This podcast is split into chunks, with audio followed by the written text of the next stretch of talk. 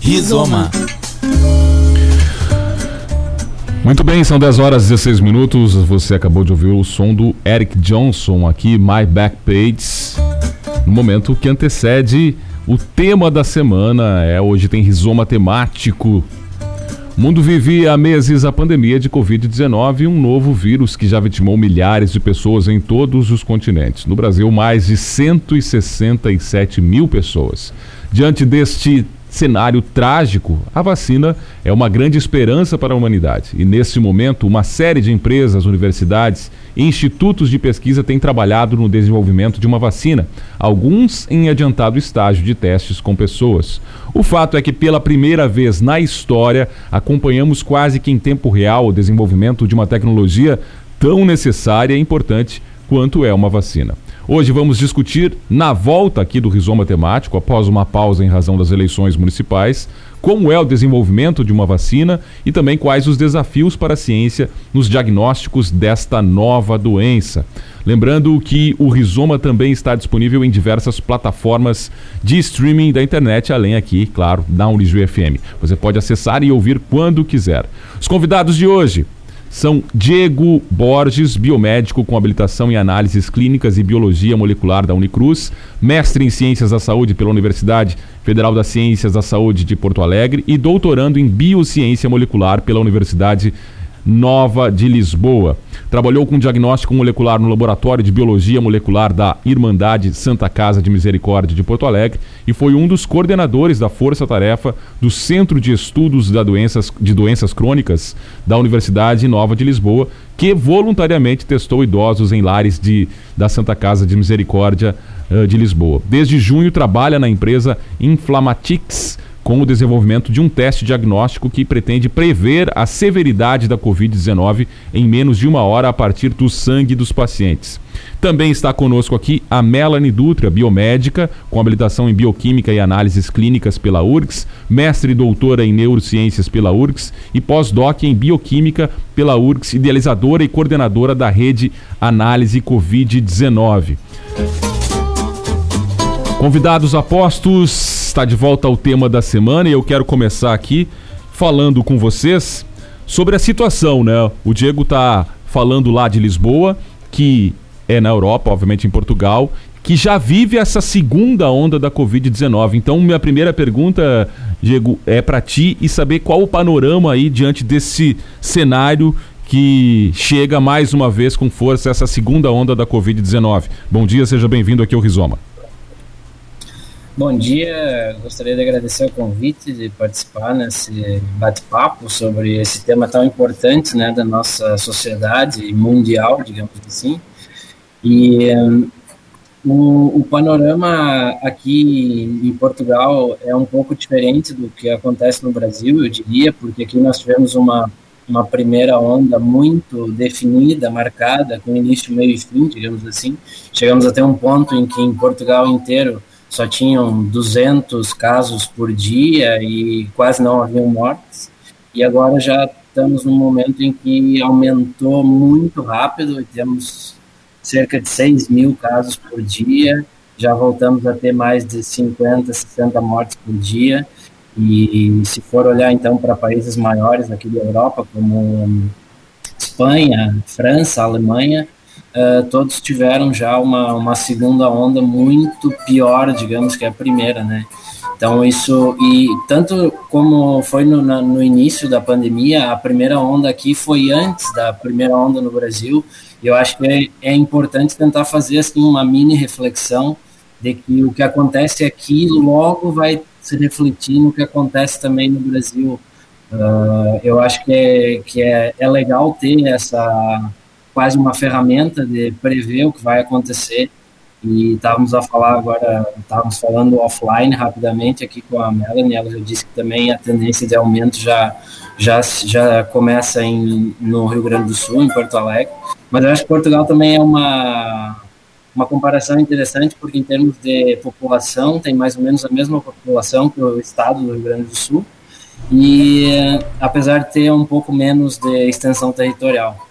Mas acho que é, é um pouco isso, uh, tá, tá sendo assustador de novo, Uh, o pessoal agora não quer fazer lockdown porque a economia já sofreu bastante aqui também, já não, não tem mais de onde tirar dinheiro para cobrir simplesmente fechar tudo. Mas aqui as restrições já voltaram a ser muito graves, principalmente no fim de semana. Temos recolher obrigatório da uma da tarde até as cinco da manhã, no sábado e no domingo. E, e pronto, enfim, estão tentando conter esse avanço, mas no, nas últimas semanas é 6 mil casos por dia, quase todos os dias. Muito bem, quero também saber aqui da Melanie, que está falando aqui de canoas, uma realidade já também em mudança, em transformação e para pior, infelizmente, né, Melanie? A gente está vivendo já, não sei se em Porto Alegre já um, um, uma segunda onda chegando ou ainda resquícios dessa primeira onda mais forte se acentuando devido, sei lá, à falta de proteção e de medidas preventivas da população. Bom dia, seja bem-vinda aqui ao Rizoma também. Bom dia a todos, obrigada pelo convite. Uh, agradecer a presença do Diego também, né? Sempre bom estar junto dos colegas. Então, realmente, né, a gente está vendo um reflexo bem importante justamente da, da não adequação das medidas de, de distanciamento, o uso de máscara, todas as questões relacionadas à higienização, que são tão práticas da gente fazer enquanto população e tem um reflexo tão importante na transmissão e nas nossas curvas, e que infelizmente muitas vezes elas não são nem estimuladas, né? Então, o que nós estamos vendo aqui hoje é um prelúdio, um início da segunda onda que a gente vê na Europa, muitas vezes é o nosso amanhã, né? A gente já devia ter aprendido isso na primeira onda, quando a gente estava vendo lá em março, fevereiro, o que estava acontecendo em países europeus e que se deu alguns meses depois aqui. Então, o que nós estamos vendo e o que a nossa rede já vem na, uh, avisando há pelo menos uns 60 dias é que nós já não estamos em estabilidade, já tem vários fatores e outras análises que já nos dão uma indicação de reversão de tendência, ou seja, um aumento, então, novamente desse da nossa transmissão. Então, muita gente comenta, ah, mas ah, os casos não está, ficou um pouco estabilizado, não está tendo muito muita internação hospitalar, mas isso já é uma coisa que nós já estamos vendo que está mudando hoje mesmo, né? Lá, 60 dias atrás, é assim que nos contra-argumentávamos. A gente via a maior presença do vírus no esgoto, por exemplo, a gente via que a subnotificação estava aumentando, que os casos de SRAG estavam seguindo altos, então tinha vários indicativos mostrando que essa estabilização já não era parte da nossa realidade, né? Se foi, foi por um curto momento de tempo. Então, é difícil a gente dizer se não é a segunda onda se emendando na primeira, ou se realmente a gente pôde experienciar um término da primeira onda e agora novamente acontecendo essa segunda. O caso é que nós estamos em reversão de tendência, o número de casos está aumentando, as internações em UTI também estão aumentando, e nós estamos nos aproximando de uma época complicada, que são as épocas de festa, Natal, Ano Novo, em que as pessoas têm o hábito de reunir-se com os seus, né? E especialmente pessoas que fazem parte de grupos de risco, porque é um ambiente familiar, né? Então, acho que fica muito clara a necessidade da gente fazer campanhas para que as pessoas tenham um Natal diferente esse ano, né? Um pouco mais fisicamente afastado, mas que garanta que vários outros natais e comemorações aconteçam, né? É o que a gente espera. Eu queria que vocês falassem um pouquinho, vocês dois têm um trabalho diretamente ligado uh, à questão da Covid-19 e o, o, Diego tem um trabalho sobre a severidade, né, de um, um estudo que prevê a severidade da Covid-19, o que seria uh, fundamental aí para a gente tentar pelo menos evitar a morte de muitas pessoas. Como é que está esse tra trabalho e como é que está sendo ele desenvolvido, Diego?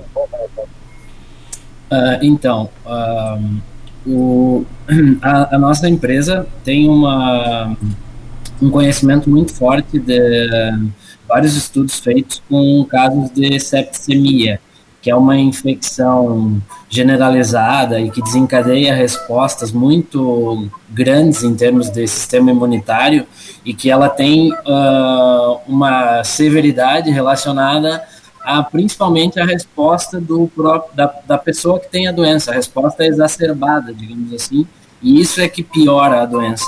Então, como a nossa empresa já tinha todos esse, esses estudos feitos com, com, essa, com esse tipo de doença, a gente resolveu simplesmente usar uh, os mesmos marcadores e os mesmos uh, o mesmo machine learning, né, que, que, se chama, que é como ensinar uma máquina como que um doente se comporta e como que uma pessoa sadia se comporta e tentar diferenciar elas depois em termos de coisas muito pequenas que não, não se consegue detectar num exame de sangue de rotina, uh, a gente usou esse conhecimento que tinha sido gerado e o nosso único desafio era como fazer esse teste, né? Porque a maioria das pessoas está tá fazendo o teste com, com colheita de material respiratório. E, e nós queríamos fazer uma coisa que fosse no sangue. E assim, o, o desafio maior desse teste foi como transformar esse uh, da colheita de sangue até o resultado do teste num processo rápido e que realmente ajudasse em termos de controle de infecção hospitalar, de se esse paciente realmente deve ir para UTI ou se esse paciente pode simplesmente ficar em observação.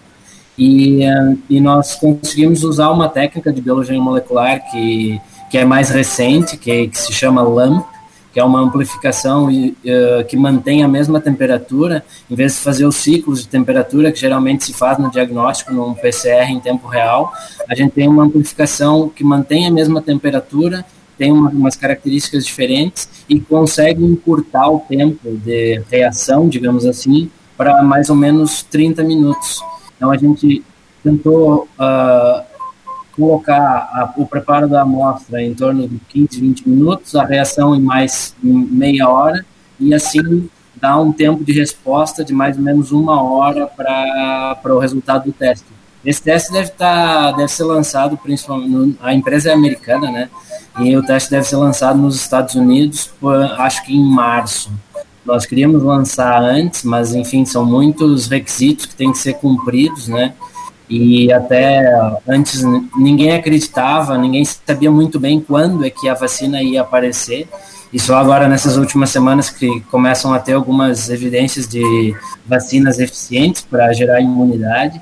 E, e assim, o, o nosso teste pretende ajudar um pouco nessa questão de como fazer o manejo dos pacientes com, com Covid, né? Se, se realmente é um caso que pode evoluir para grave ou se é um caso que vai ser com poucos sintomas ou até mesmo assintomático. Pois é, e como o Diego disse, a esperança está muito também na questão da vacina e uma expectativa muito grande. Eu queria que a Melanie, com base em todo o trabalho que ela tem, uh, falasse um pouquinho especialmente para as pessoas mais leigas que estão, por que, que não surge de uma vez essa vacina? Como é complexo o processo de de, de criar uma vacina, né? E como nesse caso até que está sendo muito rápido e por isso também há um certo receio de que essas vacinas possam ter algum efeito ou não fazer o efeito necessário que se busca, Mela. Como é que funciona esse processo? Explica para aquelas pessoas leigas, especialmente, que têm esse receio e ao mesmo tempo a expectativa da vacina. as pessoas, né, e já faz 10 anos que eu trabalho em laboratório de pesquisa, em ciência, que esta é a velocidade que a ciência é capaz de responder quando ela tem investimento. Então, o que a gente vê muitas vezes no Brasil é ataques à ciência, cortes à ciência, as bolsas de pós-graduação, de iniciação científica, e isso acaba lesando muito a nossa velocidade de resposta para várias doenças, não só a Covid-19, né? Então, se vocês estão bastante surpresos com o que a gente está vendo, essa é a velocidade que a ciência pode fornecer quando tem investimento, recurso, tecnologia e, sobretudo, atenção, né? Quando se enxerga a necessidade da solução imediata daquele problema emergencial. Só que essa solução não é imediata, ela, a ciência tem seu tempo, né? Esse tempo ele garante que o nosso método vai ser muito bem implementado e que as análises que nós vamos fazer serão robustas, assim como seus resultados. Então, quando a gente está desenvolvendo uma vacina ou algum medicamento, a gente precisa, antes de começar a testar em humanos, reunir uma série de informações em testes que a gente chama de pré-clínicos exploratórios. Então, eu preciso primeiro entender qual molécula seria interessante de apresentar para o nosso sistema imune para que ele reconheça e monte uma resposta adequada. Se essa molécula teria validação em modelos animais, ou se, por exemplo, quando eu apresentar para o sistema imunológico de algum roedor, de, de um, um primata não humano, enfim, algum modelo animal de pesquisa, se esse organismo vai ser capaz de montar uma resposta, se vai ser seguro. Então, eu vou começar a reunir essas informações para quando eu começar a investigar em pessoas, eu já ter uma série de evidências para literalmente aumentar ainda mais a segurança desse processo. Então, as, as, os testes clínicos podem ser divididos em três, no geral, que é fase 1, 2 e 3. Eu começo testando um pequeno número de pessoas e vou aumentando até centenas de milhares, que é o que a gente vê na fase 3. Então, cada uma dessas fases leva tempo. Cada uma tem uma proposta diferente de análise. Na fase 1, a gente vai observar segurança, a gente vai tentar se certificar que é seguro esse nosso processo, a nossa tecnologia para as fases subsequentes.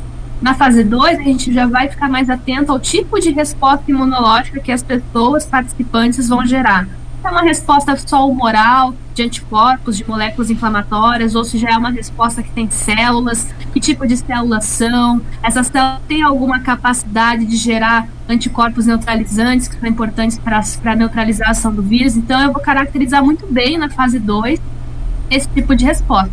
Eu posso, na tentativa de tentar agilizar o processo, mas sem perder a robustez, fazer a fase 1 e 2 juntas então, muitas vezes, o que a gente, tá, que a gente viu agora na Covid é várias desenvolvedoras publicando a fase 1 barra 2, né? Então, eu já faço a fase 1 e já amplio para já observar alguns dados de fase 2. A... Será que perdemos o contato aqui com a Melanie? Diego, enquanto a gente tenta restabelecer aqui o contato com a Melanie, eu queria que você falasse também dos avanços no diagnóstico. Nossa, legal, mas essa resposta para o TED Oi? Nós perdemos um pouquinho o contato, queria que você retomasse os últimos 20 segundos de fala, Melanie. Então, a fase 3 é aquela que vai bater o martelo sobre eficácia, né? Ela é que vai nos dizer se todas essas respostas que a gente viu na fase 2, além, é claro, dessas seguranças, tudo isso é capaz de proteger a pessoa de desenvolver a doença, né? Se quando ela for infectada pelo vírus, o corpo já vai montar uma, já vai apresentar uma resposta que ele já desenvolveu pela vacina e que isso vai fazer com que a pessoa fique protegida. Então a fase 3 é super importante, ela não pode ser agilizada porque um, do, porque um dos propósitos dela é verificar se essas pessoas vacinadas vão então desenvolver a doença. Isso leva tempo, né? Elas vão ser vacinadas, elas vão voltar ao convívio social, normal, assim, por assim dizer. E eu preciso esperar, enquanto pesquisadora, que essas pessoas acabem se expondo, né, naturalmente ali ao vírus, e daí eu vou ver se ocorre essa proteção por parte da vacina, né? Então, isso é super interessante e leva tempo, e eu não posso agilizar isso de forma alguma, porque eu tenho várias análises nesse processo que precisam ser cumpridas, que são os requisitos para eu dizer: olha, minha fase 3 funcionou.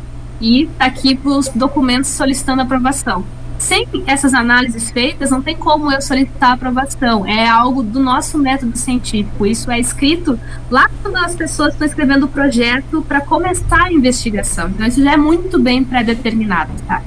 Então, por isso que ela é tão importante, por isso que o que a gente está vendo agora com a Pfizer, com a Moderna também, mas principalmente com a Pfizer, é essa conclusão da fase 3, com agora essa posterior submissão para análise de todas essas esses dados que foram obtidos. Então, por isso que acaba demorando esse processo. Cumprir esses requisitos pode levar anos, pode levar 30 anos, como foi o caso de algumas vacinas, ou pode levar quatro, como foi o caso da cachumba, que é a nossa vacina desenvolvida mais uh, velozmente, né, mais rápido. Mas o que nós estamos vendo aqui na Covid é devido a toda uma emergência sanitária mundial, a uma, uma propagação, uma transmissão extremamente alta, né?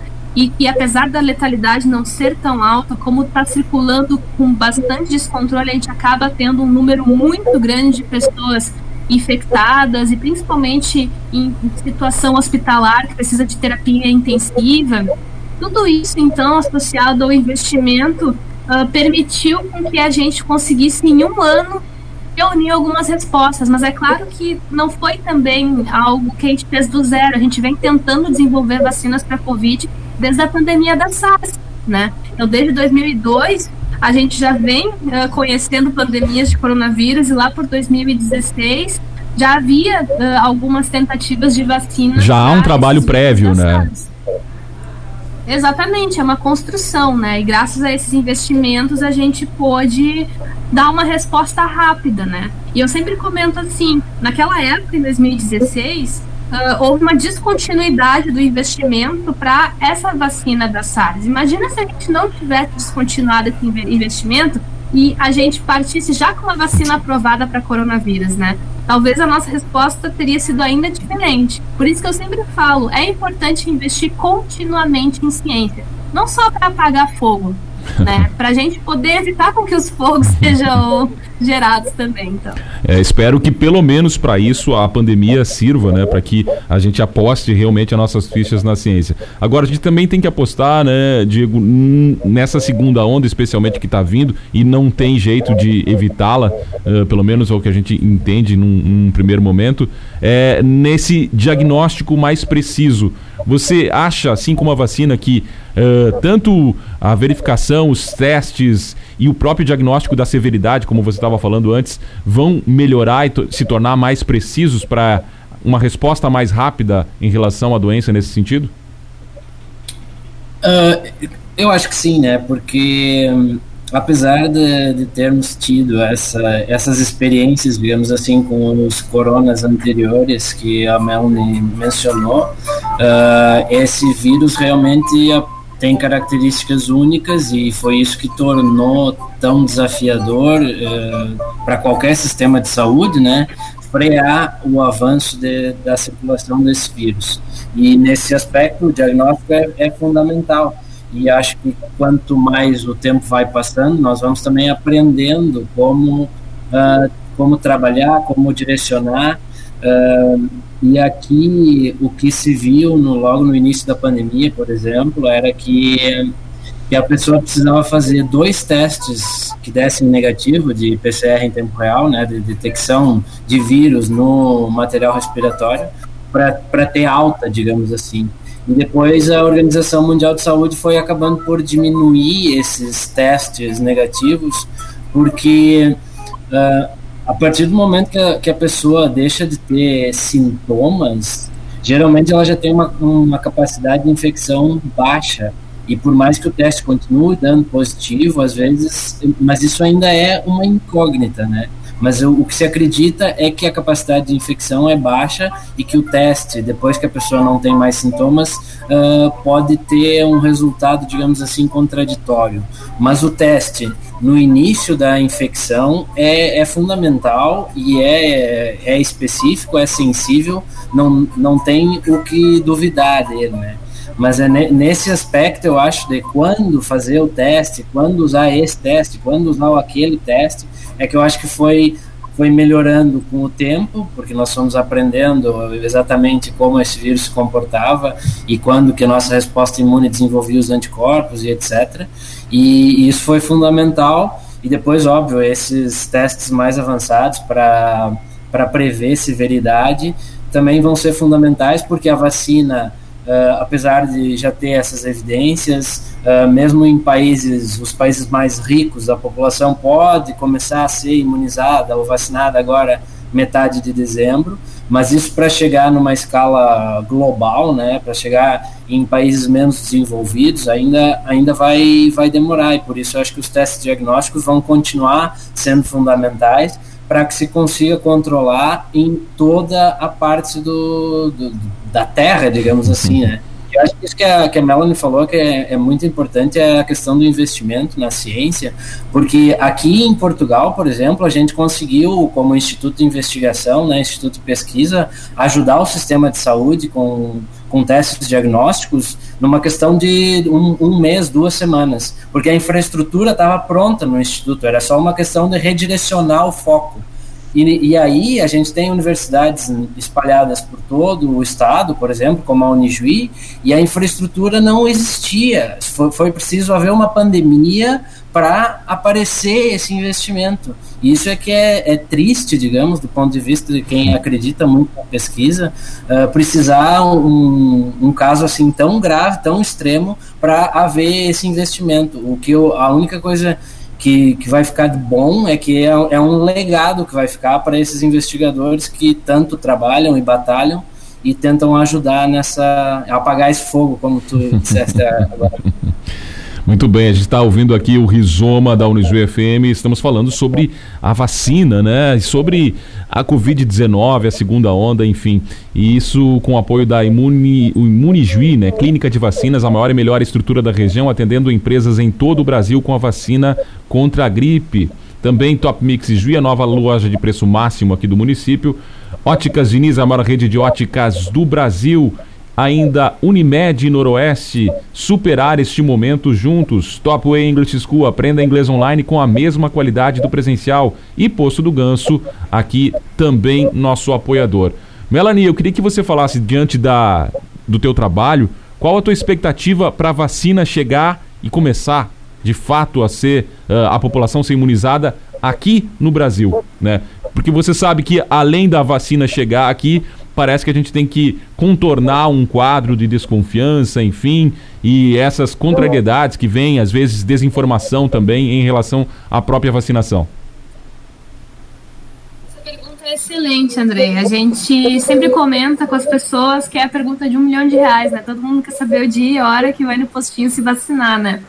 Mas a gente tem que entender que dependendo da vacina que sair primeiro, uh, a gente vai ter alguns desafios inerentes sobre ela, né? Então, por exemplo, essa da Pfizer, que provavelmente vai receber a aprovação do FDA nos próximos dias, uh, no mais tardar, talvez início de dezembro ali. Vamos pegar ela como exemplo, assim. Se ela for aprovada esse ano, tanto pelo FDA e vamos supor que ela consiga a aprovação da Anvisa também.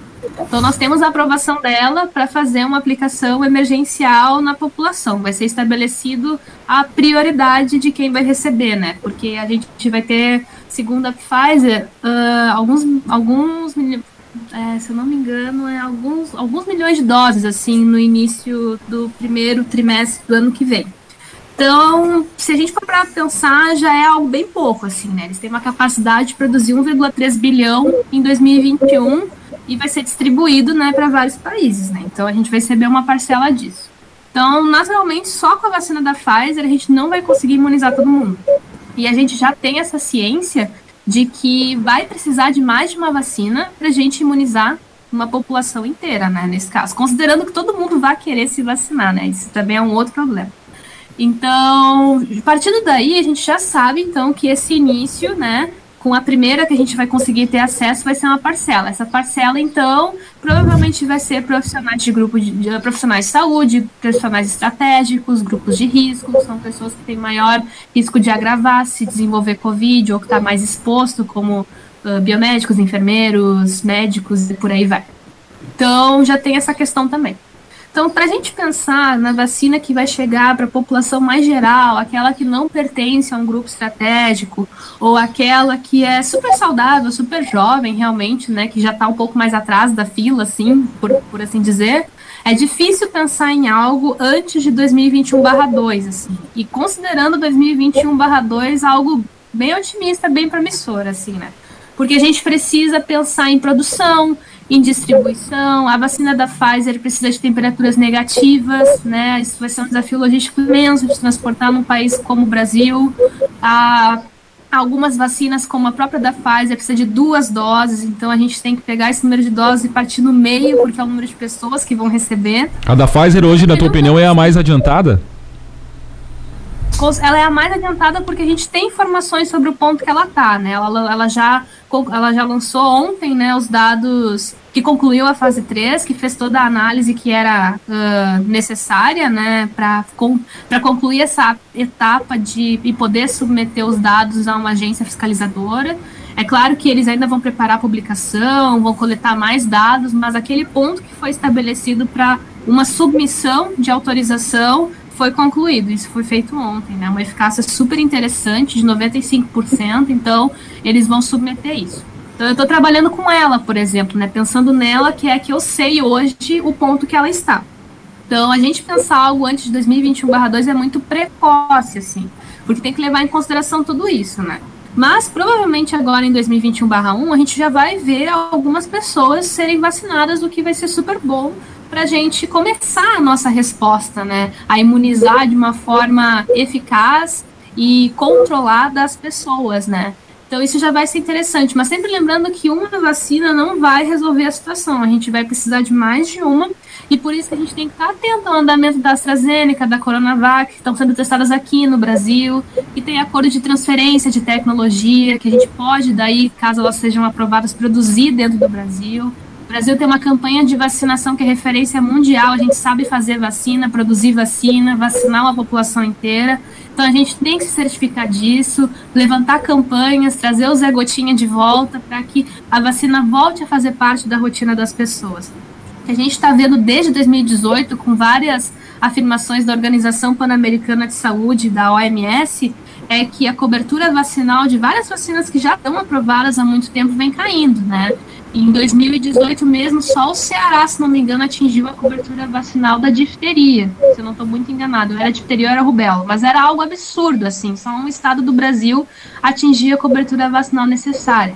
Para poliomielite, por exemplo, a cobertura vacinal é acima de 90% e a gente hoje talvez esteja em 65%.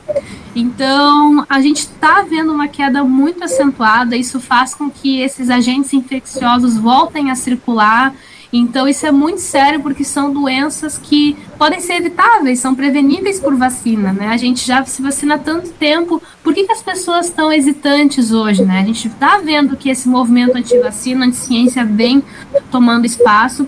E mais do que nunca, divulgadores científicos, pesquisadores, profissionais da saúde precisam se engajar para ter novamente a vacina como parte da rotina das pessoas, mostrando que é seguro e que ela é seguro por um motivo, não porque a gente está dizendo, mas sim porque o método assegura isso, né? Então, quanto mais a gente explicar e instruir as pessoas de como o nosso método funciona, mais talvez elas vão se sentir confiantes de que a resposta que ele dá é segura e eficaz também. Quero conversar ainda contigo, Melanie, sobre uh, a, a, partir da chegada dessa vacina, mesmo que ela seja insuficiente e não vai chegar para toda a população, a gente pode adquirir com ela já aquela chamada imunidade de rebanho que, que chamam ou ficar próximo disso? Estou falando aqui em âmbito de país.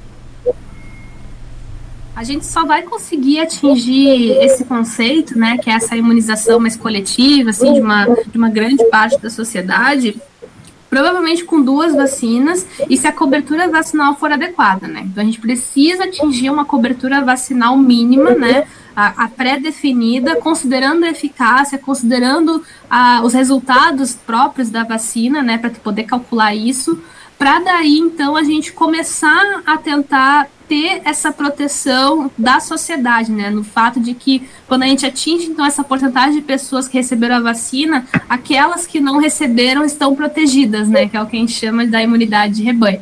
Então, com mais de uma vacina, atingindo a cobertura vacinal que vai ser definida para esse caso, é possível que a gente consiga atingir isso sim, mas para isso precisa de engajamento, porque a gente está vendo que com vacinas aprovadas a gente já não tem isso. Imagina uma que nem saiu, que é palco de várias polarizações, partidarizações, que na luz da ciência não faz sentido nenhum isso, né? Tipo, nenhum cientista olha rótulo, da onde vem a vacina. Tudo isso não faz sentido na luz da ciência, porque todas elas passam pelo mesmo rigor científico, pelo mesmo método, pelas mesmas análises dos órgãos fiscalizadores. Então, a quem beneficia isso, né? Porque a sociedade e a ciência não são beneficiadas por essa polarização. Então, por isso que é importante a gente, quando fala de imunidade de rebanho, falar de cobertura vacinal, né? Se a gente quer que a sociedade esteja protegida como um todo, a gente precisa atingir uma porcentagem de pessoas vacinadas para esse agente infeccioso. Muito bem, eu quero saber. Claro que sim, Diego. A ideia aqui é o debate, então faça lá a sua pergunta. Mas vamos aproveitar aqui o fio da meada. Uh, a minha dúvida em relação às vacinas, porque realmente não é a minha área, uh, como, como a Melanie estava dizendo, são duas doses, né? E a minha dúvida é se uma pessoa que foi exposta, se isso se, se pode se equiparar a uma dose, ou se uma coisa não tem nada a ver com a outra, se uma pessoa, por exemplo, que teve infecção e reinfecção, ela já está imunizada o suficiente, ou se ainda assim ela também vai precisar de vacina? O que a gente sabe, Diego, é que provavelmente essas pessoas que já se recuperaram, elas também vão precisar de vacina, porque a vacina, além de ela conferir essa proteção, ela parece abranger várias cepas, né? Quando tu vai montar uma resposta do vírus que te infectou, não necessariamente essa resposta vai ser numa região bem conservada, que vai te permitir te proteger de outras variantes desse vírus, né? Então, por isso que é importante que essas pessoas, ainda que já estejam recuperadas, elas tomem né, a vacina, independente de quantas doses forem, para garantir que elas vão ter daquela resposta imunológica delas alguns anticorpos neutralizantes produzidos pela vacina, algumas células específicas para essa região mais conservada da proteína spike e tudo mais, porque, primeiro, né, a tua resposta que tu montou não garante que ela vá abranger várias cepas, né? E, seg e segundo, principalmente, nem todo mundo que se recupera faz uma resposta de célula, faz uma resposta duradoura. Às vezes essa resposta ela é humoral, ela não, ter, ela não foi uma resposta de células B dependente de células T para dar aquele aumento assim no tipo de resposta. Então, para a gente garantir isso, a gente padroniza todo mundo, né, recebendo então essa ferramenta que foi estudada. Então, provavelmente todo mundo vai ser vacinado, todo mundo que entrar, né, no critério de ser, né. A gente sabe por exemplo, vacinas inativadas não são recomendadas para gestante, para imunossuprimido. Mas, por exemplo, essas de RNA, de adenovírus, já não teria essa não recomendação. Então, né, se, se tu puder, o indicado é que tu se vacine. Diego, eu queria, eu queria aproveitar aqui e falar contigo, a gente já está chegando ao final do programa, porque também esse movimento que a Melanie definiu bem como anti-ciência também trouxe muita desinformação a respeito dos tratamentos eh, e até de testes, enfim, foi tudo muito difícil. Estou falando aqui de âmbito, em âmbito de Brasil, mas também outros países também passaram por isso.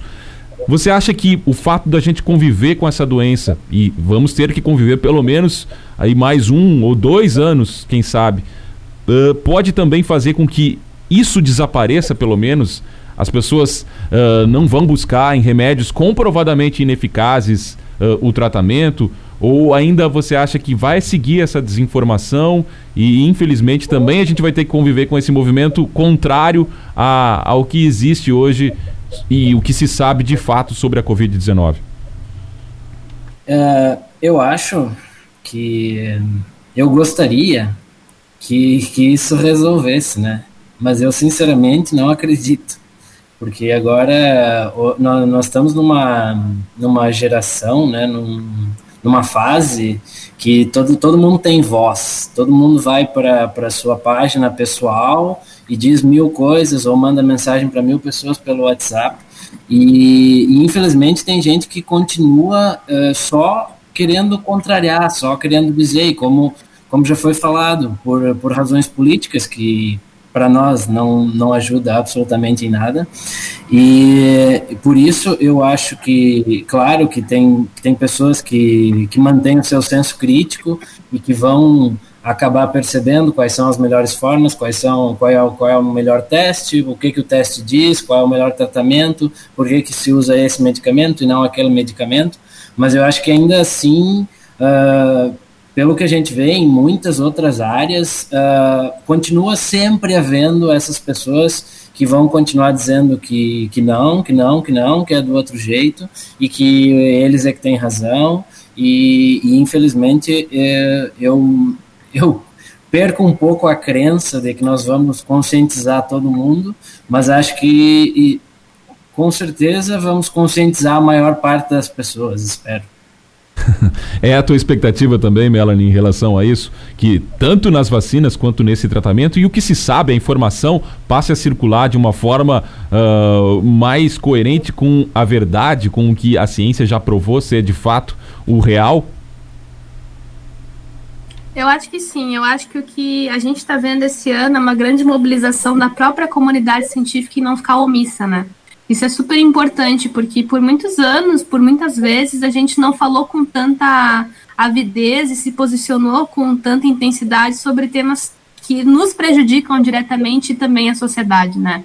Então, eu acho super relevante isso, e como eu estou diretamente envolvida com divulgação científica, eu vejo é, isso florescer em vários pesquisadores, as pessoas se engajarem. Eu acho que a gente está num ponto em que as pessoas elas têm uma ânsia de consumir informação, né? Elas estão ansiosas para saber quando a vacina vai sair, quando o diagnóstico vai melhorar, quando elas vão poder voltar a um pouco da normalidade que elas experienciaram antes. Então, isso faz com que elas tenham motivação para consumir informação. E no meio disso surgiu muito a desinformação, mas ela não é uma novidade da Covid-19. A gente está vendo esse movimento há muitos anos, né? Ele é financiado, ele é um projeto, uh, ele beneficia certos grupos, né? Apesar da gente não ter muita ideia sobre motivações, interesses, mas é fato, né? É um projeto que é financiado o da desinformação. A gente vê o quanto isso influencia nas eleições, como teve aquele escândalo da Cambridge Analytica com o Facebook, a gente vê como isso está presente na nossa vida. E acho que o que é importante aqui, e eu compartilho com o que o Diego falou, muitas vezes a gente fica um pouco desanimado, fica um pouco frustrado em ver uma fake news circulando tão mais rápido do que uma informação com evidência, mas eu acho que justamente a gente precisa trazer a ciência de volta para a rotina das pessoas, né? Isso que a gente está vendo de várias pessoas seguindo divulgadores, compartilhando informação, tendo isso como seu próprio lazer também, isso é legal porque traz de volta para a rotina das pessoas isso, né? Acho que a desmistificação de que o cientista é uma pessoa normal, uma pessoa que anda de trem, que tem boleto para pagar, que erra, que acerta, que é um trabalhador também, né? Tudo isso ajuda a familiarizar a sociedade com o cientista, né? Que por muitas vezes está, está, esteve afastado da sociedade, né? Então, acho que tudo isso ajuda, então, para as pessoas entenderem que ciência é uma coisa da vida delas, é uma coisa que beneficia a vida delas, que faz com que a gente amanhã esteja num ponto muito melhor que hoje e que vale a pena o investimento. Não são pessoas que estão só estudando, são pessoas que estão trabalhando, que se especializam por décadas para poder dar respostas importantes em momentos difíceis como esse e seguir dando respostas em todos os outros momentos para qualquer pergunta que a sociedade tiver ou precisar responder. Então eu, te, eu tenho uma visão bastante otimista assim quanto ao futuro, porque primeiro eu preciso ter e segundo porque eu acredito que o que a gente está vendo hoje é um, o início de um movimento que pode dar uns frutos bem interessantes para nós nos próximos tempos assim. Vamos compartilhar esse otimismo da Melanie, já fazendo aqui o agradecimento a ela, Melanie Dutra, nossa convidada aqui, junto com o Diego Borges, que falaram nessa volta aqui do tema da semana no Rizoma sobre a questão da vacina e esse novo momento da Covid-19 com a segunda onda chegando. Obrigado pela participação aqui de vocês na Rádio Unijuí FM. Eu ainda vou dar um recado aqui sobre a, a Unijuí, que apoia completamente a ciência e tudo que se refere a ela e que lembra que está com inscrições abertas para o vestibular de verão 2021 com uma nova proposta de cursos. A universidade está se reinventando e oportunizando novas experiências de formação. Confira todos os detalhes no site unijuí.edu.br barra vestibular. Ainda fazia um agradecimento especial aqui antes de encerrar o programa Uh, a professora Bruna Comparse, a coordenadora aqui do curso de Bio, Biomedicina da Unijuí, que nos auxiliou nessa produção do rizoma temático sobre a vacina da Covid-19, indicando e contatando também os nossos dois convidados. Obrigado mais uma vez ao Diego e a Melanie, e nós ficamos por aqui nesse rizoma temático. Obrigado. Obrigado. Obrigada, gente. Rizoma Unijuí.